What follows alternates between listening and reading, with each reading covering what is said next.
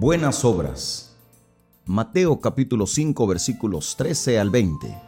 Lea el versículo 16. Así alumbre vuestra luz delante de los hombres para que vean vuestras buenas obras y glorifiquen a vuestro Padre que está en los cielos. En vista de lo que hemos compartido sobre la luz, ¿cómo podemos practicar nuestro rol de iluminar en los lugares de oscuridad? ¿Qué relación existe entre el acto de iluminar y las buenas obras? ¿Qué fruto debe dar la luz que resplandece a través de nosotros? Cristo concluye su enseñanza sobre la identidad del cristiano con esta exhortación. Así brille vuestra luz delante de los hombres para que vean vuestras buenas acciones y glorifiquen a vuestro Padre que está en los cielos. Una responsabilidad esencial de nuestro llamado es dedicarnos a las buenas obras. El mensaje conjunto de las escrituras con respecto a este tema es abrumador. Considere algunos de los siguientes pasajes. Porque somos hechura suya, creados en Cristo Jesús para hacer buenas obras, las cuales Dios preparó de antemano para que anduviéramos en ellas. Efesios 2.10.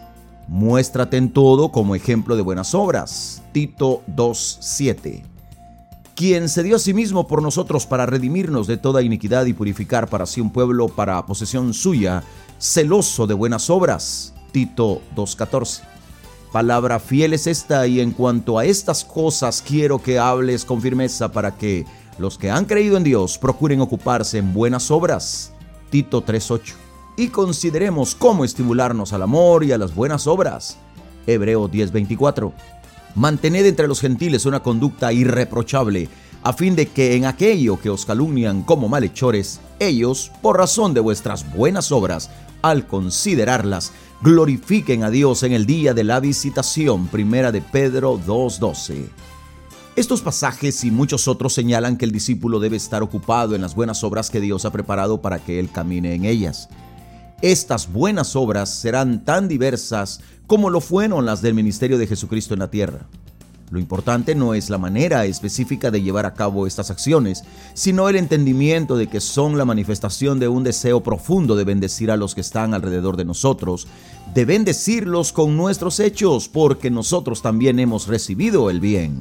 No existe en esta actitud el deseo de enganchar a las personas para nuestro grupo, ni de convertirlos a nuestra religión.